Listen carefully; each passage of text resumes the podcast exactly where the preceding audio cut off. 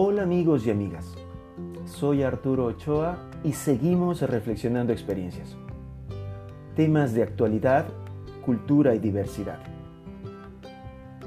En este artículo hablaremos sobre las gratitudes y quejismos. Que si llueve porque llueve, que si hace sol porque hace sol, que si es de noche porque es de noche, que si es temprano porque es temprano. Cuando nos enfocamos en satisfacer expectativas, ingenuamente acrecentamos niveles de inconformidad. Las comparaciones innecesarias, los deseos envidiosos de lo que no tenemos y los anhelos por aquello que otros poseen.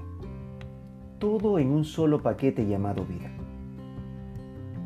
En la época del Renacimiento, la idea y el conocimiento eran el medio de diferenciación social. A mediados del siglo pasado, la diferenciación lo dio el poder económico del crecimiento de la producción. En la actualidad, la imagen pasó a ser el medio de diferenciación personal, en medio de una sociedad que no solo se diferencia, sino que le da culto a la imagen y que la valoriza dentro de sus más altos niveles de convivencia y relacionamiento. Mi aspecto pasa a ser motivo de profunda crisis. La falta de aceptación es una realidad circundante. Los modelos que nos impone la sociedad consumista y la poca convicción de valores personales y sociales nos lleva a constantes luchas internas y a manifestaciones sociales carentes de razón, veracidad y lógica. La relatividad de las convivencias las ideas confundidas con gustos o manifestaciones sin sentido, las relaciones desechables, poco profundas y duraderas, las amistades utilitaristas, donde los lazos que las sujetan ya no son el apoyo mutuo, sino la utilización de las ventajas que tendré con ellas. Un sinnúmero de manifestaciones sociales y relacionales que nos apartan del verdadero sentido de nuestra vida en conjunto. Muchas veces hemos escuchado a grandes personajes públicos, gente que se encuentra rodeada de tanta gente y experimentan sentimientos de soledad. El culto a la imagen y a lo que proyecta dicha imagen ha sido causa de crisis personales, trastornos severos e incluso de muertes repentinas. Vacíos que nacen de la inconformidad y de la búsqueda de aquello que no tengo y que los demás poseen en exceso de las comparaciones excesivas que tan mal hacen a nuestras vidas, de esa falta de aceptación, de ese amor propio por nuestras realidades y de la búsqueda de una sana convivencia conmigo mismo. La vida en sus múltiples manifestaciones nos enseña que solo cuando compartimos con generosidad nuestros momentos es cuando comenzamos a sentir que nuestra vida es plena.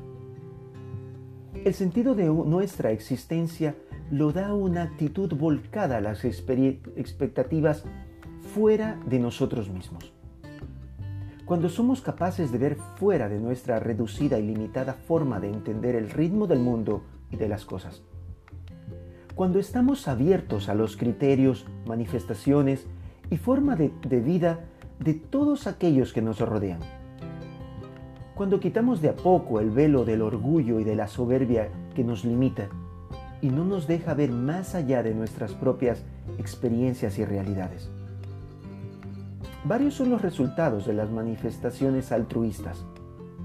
Podemos mencionar como en una pequeña síntesis los siguientes. 1. Reconoce al otro como diferente. En primer lugar, producto de nuestra actitud y manifestación de gratuidad, nuestros días se tornan diferentes. Los vivimos con una actitud diferente. Es cuando nos reconocemos personas solo y únicamente en el reconocimiento de otras personas iguales y diferentes a mí. 2. Acepta lo diferente. Luego del reconocimiento del otro ser como diferente, brota inmediatamente la aceptación la situación de esto que es diferente, lo que me llama la atención, lo que me complementa.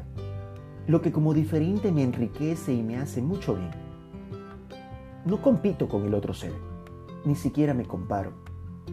Me dispongo a enriquecerme de sus diferencias, a aprender aquello que me falta y que en realidad me fortalece. 3. Manifiesta gratitud. Lo que gratis se recibe, gratis se da.